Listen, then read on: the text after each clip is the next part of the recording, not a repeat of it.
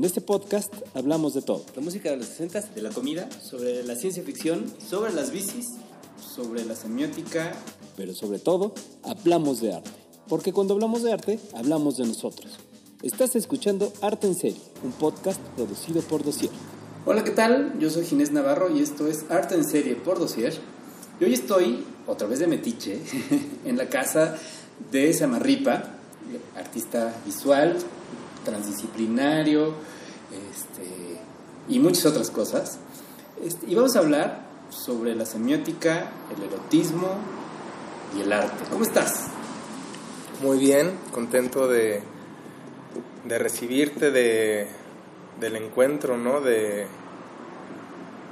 de generar un poco o crecer de algún, de algún encuentro, ¿no? Cosas que vayan más allá, ahora como, como la charla y, y creo también tiene que ver mucho con, con la semiótica, ¿no? Pues primero que nada, gracias por recibirnos. Este, ya teníamos pendiente la plática. Este, ¿Y por qué, por qué la semiótica? Pues porque más bien yo creo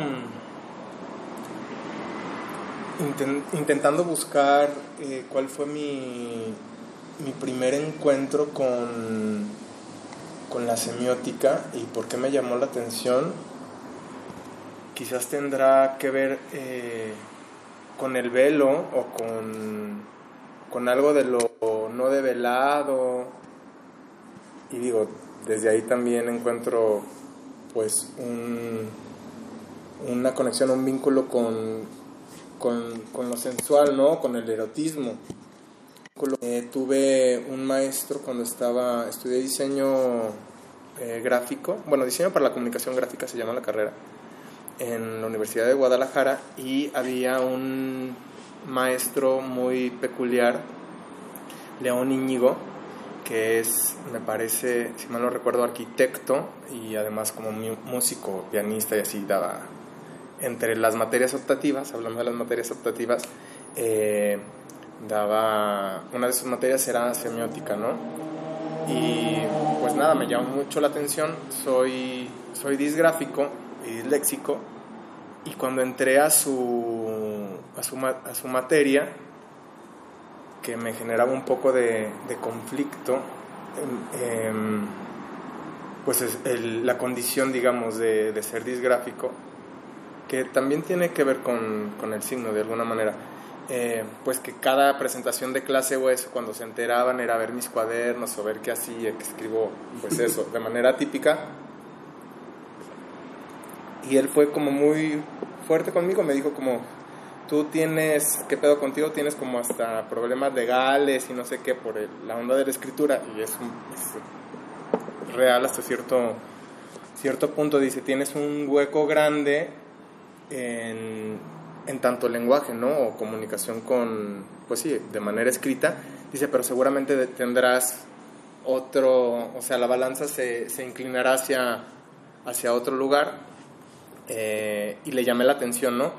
Y pues eso, era un personaje muy particular. Eh, nos daba dos horas de materia y decía que quizás nada más con una lo alcanzábamos. Y yo creo que desde ahí fue el, el primer vínculo que tuve hacia el encuentro de, de, la materia. Esta no era semiótica aplicada directamente a las artes, después la vi ya eh, más en la maestría, pero, pero me llamó mucho la atención, ¿no? Eh, no es que sea como tal un experto, pero sí soy eh, pues muy, ¿cómo diré? pues me llama mucho la atención, muy inquieto hacia, hacia esa temática. Y pues eso, empezar a descubrir qué era lo que estaba alrededor de los signos o cómo se, se, se empiezan a construir otros significados o significados que están, vuelvo al concepto de, de, la veladura, ¿no? que está como atrás de, de, los signos, en tan, bueno, lo grande que puede ser el, el concepto de qué es un, un signo, ¿no? Pero eh, eso me llamó mucho, mucho la atención, la potencia que tiene ahí de vinculación, de, de los contextos, ¿no? de cómo se generan significados eh, desde un color hasta una palabra o una charla o un, un, objeto. en tanto el contexto en el que, en el que está situado, ¿no? Oye, ¿qué es ser disgráfico? Porque había oído disléxico, yo, tengo cierto grado de dislexia, redactor disléxico, pero no, nunca había oído la de ser disgráfico. Pues mira, el, yo me enteré en, en realidad de, pues no sé si llamarle condición, pero pues sí un poco, prefiero llamarle condición a discapacidad, porque creo que a nivel, en términos legales es una discapacidad, ¿no? Pero eh, la dislexia tiene que ver directamente del como la discapacidad o que estás fuera de, en del léxico, ¿no? O sea, que está eso, que sales de, digamos, del patrón de, del léxico y se proyecta a veces en la escritura, pero pues tiene que ver más con, con el habla o con la lectura. Y el disgráfico, digamos que es, es una persona que además de ser disléxico, eh, proyecta esta diferencia o diversidad, diré, eh, en el grafos, ¿no? En, en la escritura. Entonces, pues eso, escribo, o sea, muchos de los disléxicos in- invierten, ¿no? Como Bs, Ds, 9, 6. Ah, sí. Eh, pues en mi caso eso está, o en el caso de los disgráficos, está muy potencializado. O sea, escribimos realmente casi todo al revés o tenemos la facilidad de, de escribir de derecha a izquierda. eh, o sea, eso como que la, la inversión, yo creo que tiene algo de, de topológico quizás, pero eh, eso, entonces mi, mi registro de la escritura es eso, es totalmente invertido y me cuesta también, soy un poco más lento en, en la lectura o en el, en el habla, pero básicamente pues es eso. Eh, Luego, luego lo, lo- lo hablamos un poquito más adelante, pero tiene que ver mucho con, con tu obra, además.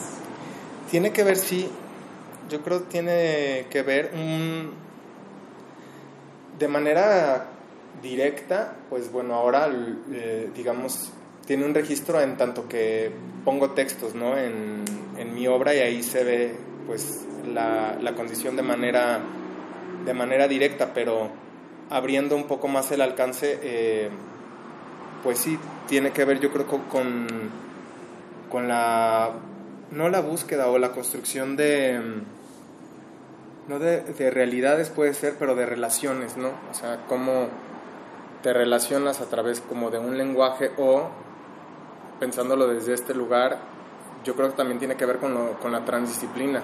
Sí, o claro. sea, y lo que me, a su vez me, me fue eh, encaminando o embonando, ¿no? Hacia, hacia la búsqueda de, de ciertas eh, artes o ciertas expresiones que no concluían o se quedan quietas en, en, en su misma área, sino abordadas desde otro lugar. Lo que me encanta, que además tiene que ver con la, la semiótica y con los símbolos, es que te forza un poco a buscar otros símbolos o otros, ahora sí que, este, pues sí, otras alternativas para expresar lo que, lo que, lo que quieres decir, ¿no?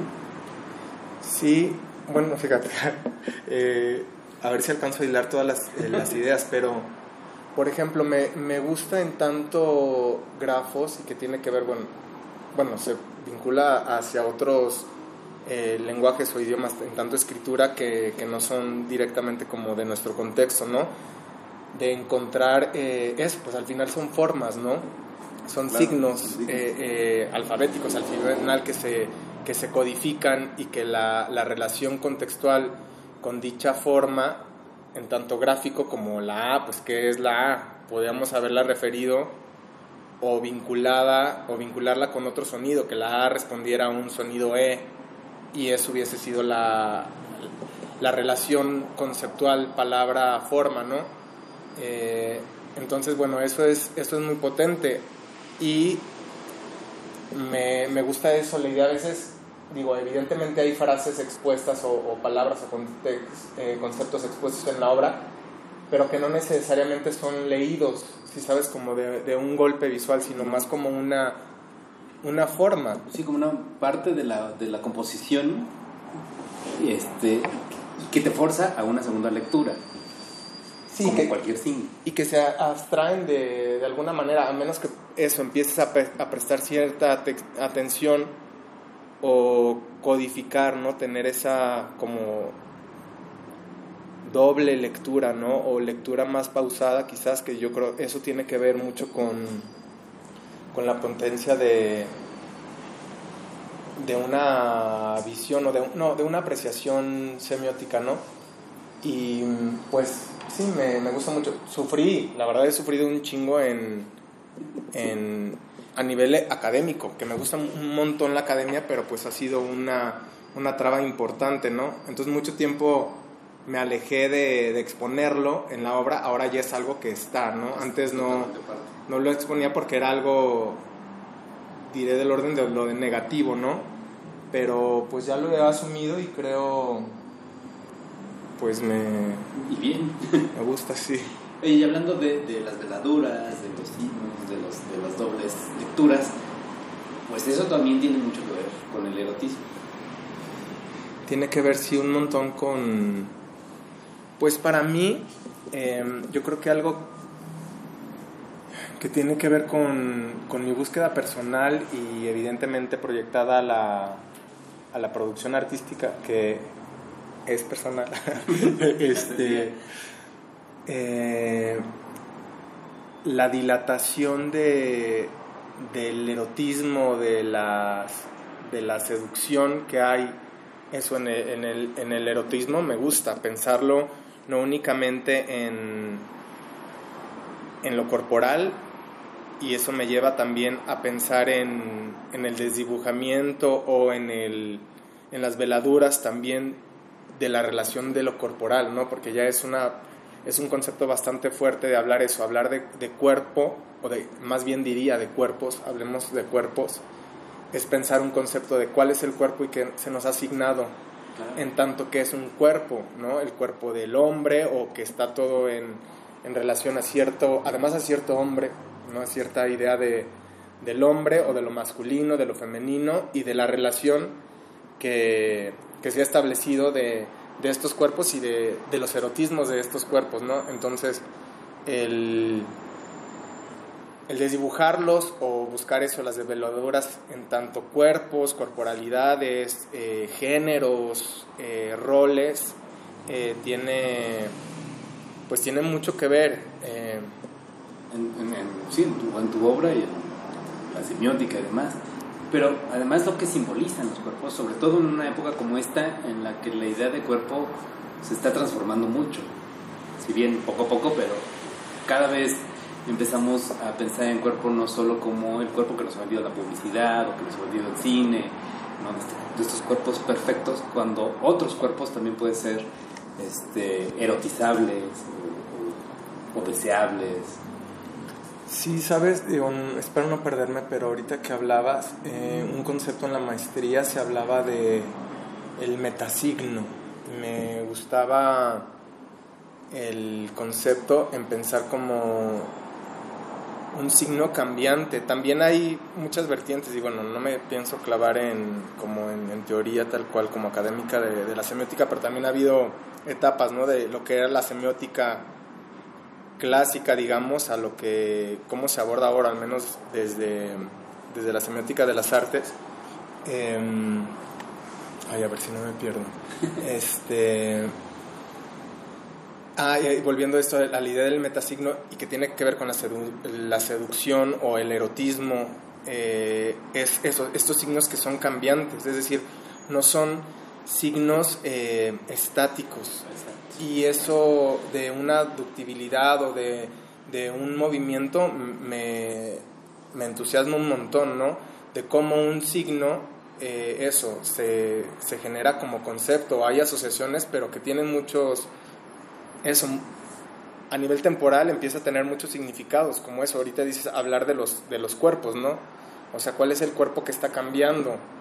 O el, en, llevando la palabra en tanto signo, palabra a, lo académico, por ejemplo, en la academia o en el estudio de las artes en tanto académico, que bueno, es ahí también una, una lucha, yo creo también transdisciplinar de que tenemos mucho como una escuela muy rígida Sí. En tanto eso, a las tesis, a los procesos de metodología y de investigación, y hablar pues de eso, de, pues se habla del cuerpo de estudio, ¿no? O sea, pensar eso, cuál es eh, esa, o el objeto de estudio más bien, y pensar ahora como cuáles son los, los cuerpos de estudio y la, la potencia que puede tener eso. Y, y, además esta, esta situación de cambio, de, metamorfosis, también se ve a lo largo de, de, tu obra, ¿no? Porque exploras muchísimas cosas, ¿no? Desde técnicas, desde materiales, desde soportes, este, vas, vas cambiando ahora sí que los cuerpos de tu obra. Uh -huh. Sí, um, en, pues con esta idea de, pues podemos decir de la mutación o de la resignificación en, con, en, en contextos. También hice un poco de, de, danza cuando era más, más joven y eso, yo creo que es algo que tiene una carga importante en, en, en no sé si se refleje pues, pero en mi producción, en tanto proceso, eh, la tiene, ¿no? O sea, como, como bailarín o, ejecutante, el tener el contacto con, con ese cuerpo eh, y lo, lo, efímero, ¿no? O sea, lo efímero de, de una expresión en tanto lenguaje corporal eh, me resulta eso, muy potente. De ahí yo creo hay un germen en, en mi obra que me, eso, como espectador, ahora moviéndome al lugar de, de espectador, eso, veía como puestas de danza o quizás gestos que pueden llevar a una potencia cinematográfica en tanto narrativa o expresiva o ahí, ¿no? En, en vista en el teatro eh, o no sé, en un performance o algo y intentar captar eso o que me estimule y ahí tiene que ver el, el erotismo y las seducciones o me, me genera una potencia o una estimulación que me invita, no sé, como al trazo o al texto, ¿no? A la escritura, pero que no acaba ahí, o sea, como no lo puedes contener y, y es tan efímero que quisiera quizás en algún momento como contenerlo, capturarlo, pero pues es muy difícil capturar, en realidad yo creo que es, es imposible capturar esa sensación de la vivencialidad del arte, si le queremos llamar de, o sea, si le llamo de alguna manera. Pero eso, entonces a veces he hecho eso, hago registros de foto, que la foto tiene que ver con acciones en realidad que estoy tomando en vivo y no sé en qué van a terminar. Entonces eso me lleva un poco a, a la transdisciplina. O sea, ver eso que a lo mejor después a partir de las fotos ilustro o escribo o pinto. O sea, no te limita a una sola expresión, sino que, que, que al contrario, te amplía el, el, espectro. Sí, como que no acaba y no sé dónde acaba. O sea, ahí ves, tengo registros, eso, documento un chingo de cosas y tengo obras que terminaron siendo a lo mejor una fotografía intervenida, pero a los cinco años esa misma foto termina teniendo otro giro, ¿no? Como video, como un fragmento que decidí hacer eso, un lienzo.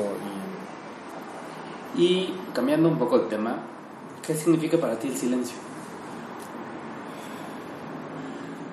Para mí el silencio es posibilidad, ¿no? O sea, como es, está dentro del orden de, de lo imposible, es como algo roto, eso, como desfasado más bien, como es un concepto de eso, de quizás de una totalidad o de una totalidad de vacío o de, sí, en tanto sonoro, pero que no existe, pero que es eso, en tanto es eso, es, es un infinito, es una potencia. Entonces, desde, yo creo que desde chico me lo, me lo rayé a, yo creo que a los 17, 18 años, era eso, ¿no? Como mi búsqueda quizás un poco como entre tanto ruido y tanta cosa, como intentar querer encontrar un supuesto silencio que más que conducirme necesariamente a lo que significa un silencio, me llevaba a otros sonidos distintos, eso, de otro orden que me aproximaban a, mí, a mis preguntas, a, a, mis ruidos, a mis sonoridades, que eran, que eran, que eran otros. Entonces yo creo que para mí eso es, es el silencio, ¿no? Como posibilidad búsqueda. silencio como un espacio? construir nuestro silencio así como un, sí, como la posibilidad de un espacio o de, de espacios muchos, no sé. Un espacio para reflexionar, para meditar, para no pensar, tal vez. O para expresarte. Expresarse a través del silencio. Eso está interesante. Hay una pregunta que me gusta hacer. A lo mejor yo estoy muy, muy equivocado. Ya me, tú me lo dices, sí, sí, sí. Este, pero siento que eh, el artista no encuentra su arte, sino que el arte se encuentra con el artista. ¿Cómo fue que a ti te encontró el arte?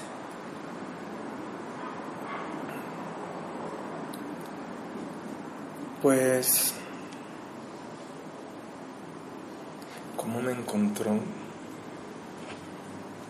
Yo creo podría ser casi pues un accidente o algo, algo inesperado, no sé. Me dices, el, el artista busca o encuentra, dices, el arte encuentra al artista. Es, es compleja la pregunta. Es, el otro día estaba releyendo, bueno, un amigo me, se metió a un grupo de lectura y de no sé qué novelas de Wilde y espero no equivocarme y yo solo he leído creo una, las cartas de Profundis Ah, sí. si estoy bien con el autor y eh, hay una digo tiene que ver espero no perderme mis laberintos que tiene que ver con la semiótica con, digo o más bien más que con la semiótica como me gusta construir yo creo que mis realidades eh, ¿quieren más? y eh, Profundis ah y este güey o sea en esa carta se me hace eso una que somos antítesis de nosotros mismos un poco. Ah, O sea, pienso, o sea, es...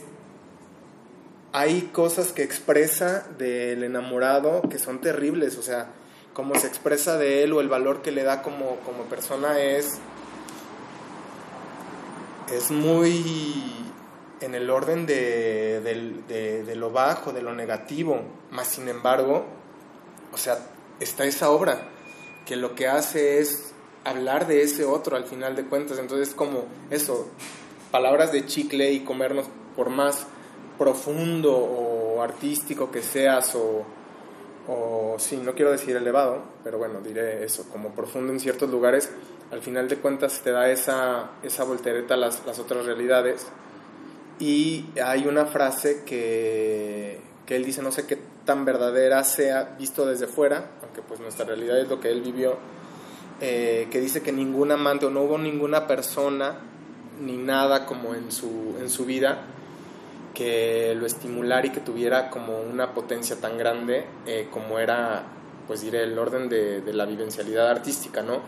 Entonces, en ese sentido, intentando responder eso, tu pregunta, eh, yo eso, después de que me tatué eso, mis 18 y mis maneras de, de vivir y las dificultades que, pues, que tenemos todos, fui muy consciente de, de que en el orden del arte, que es muy complejo la verdad, hablar mercado, producción, proceso, eso es, eso es un monstruo, pero me en- encontré un, una manera de vivir, o sea, vivo en arte, ¿no? No digo vivo del arte, pero vivo en arte, o sea, mis, mis impulsos, eh, mi cotidiano, eh, de alguna manera tiene este filtro, entonces, ¿cómo me,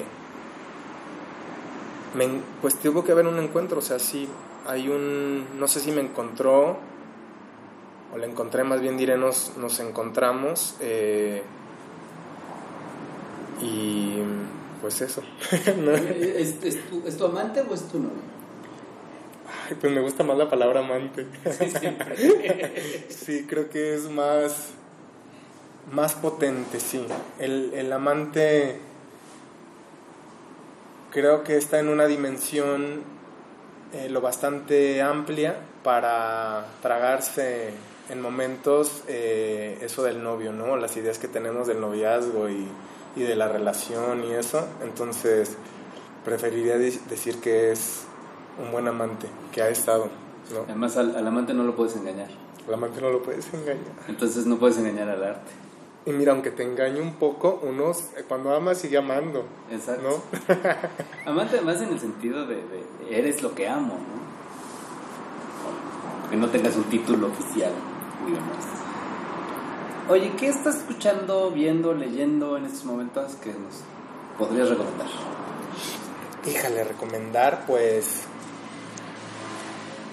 Te diré lo que. Porque me pongo muy nervioso, pero te diré lo que leo un poco y quizás lo que, lo que recomiendo. Ahorita, eh, justo terminé esta obra de. Que, que estoy un poco pensando, se llama Teoría de las Prácticas en La Habana. Me encantó la portada. Ay, wow.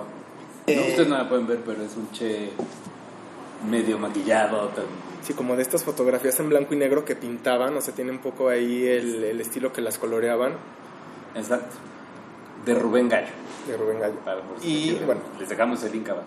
Eso es- lo, es- lo estoy leyendo. Curiosamente, muchos años de mi vida, eh, yo creo llevaré tres años em- empezando a leer más como literatura y novela, casi siempre me, me estimula un, un montón y me, me mueve mucho la teoría. O sea, es lo que hasta hace, te digo, tres años he leído nada más como teoría. Me he estado abriendo un poco a entrevistas. Es un, Es un género. Güey, me, me tiene, me encanta porque me parece un como un puente o un lugar, un punto medio entre la enunciación como totalmente académica o los filtros que puede tener eso, digo, digo al final es, es una obra, ¿no? Pero eh, esos filtros como de una formalidad dentro de un área es- específica y una informalidad, ¿no? Cuando se, entonces los creo que hay un dejo o un ciertos reflejos de, del autor y que tiene que ver muchísimo obviamente con el que entrevista. O si no hay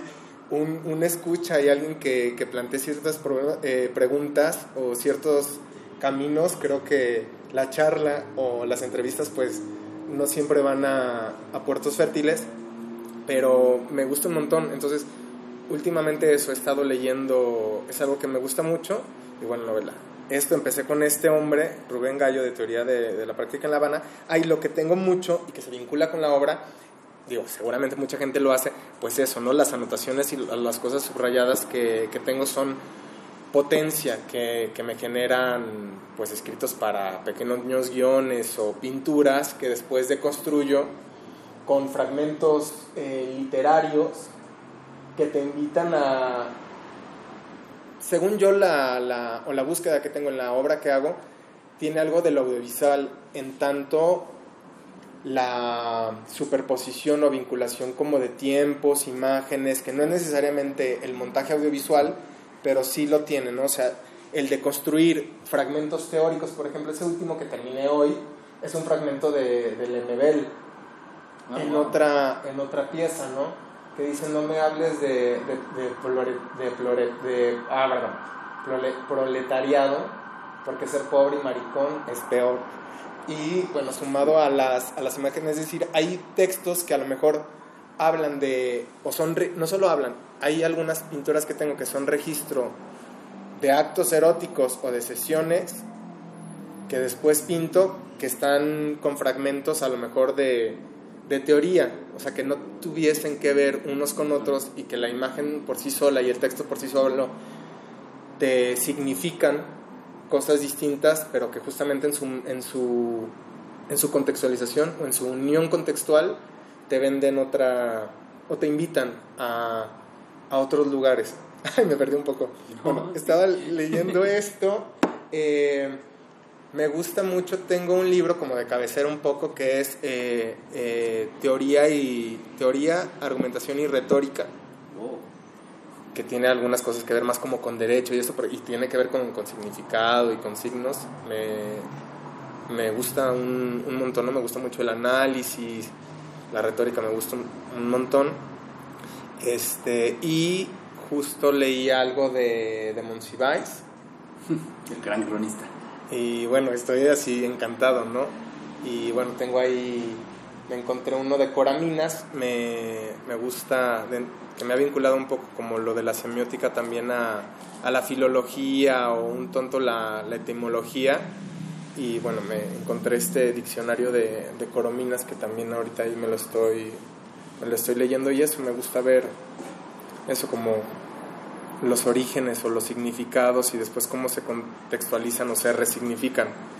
Y después de mi pérdida, iba a decir que no sé si lo recomendaría, me pareció bastante rico este de, de teoría y práctica en La Habana, pero creo que decía que me gustaban mucho los libros donde veo que tengo una gran potencia de que subraye cosas.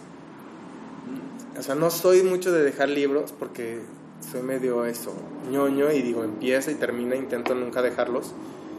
Una amiga me decía, güey, si no te estimula, pues va, y por más que sea Juan de la Cotona, pues bueno, lo dejemos.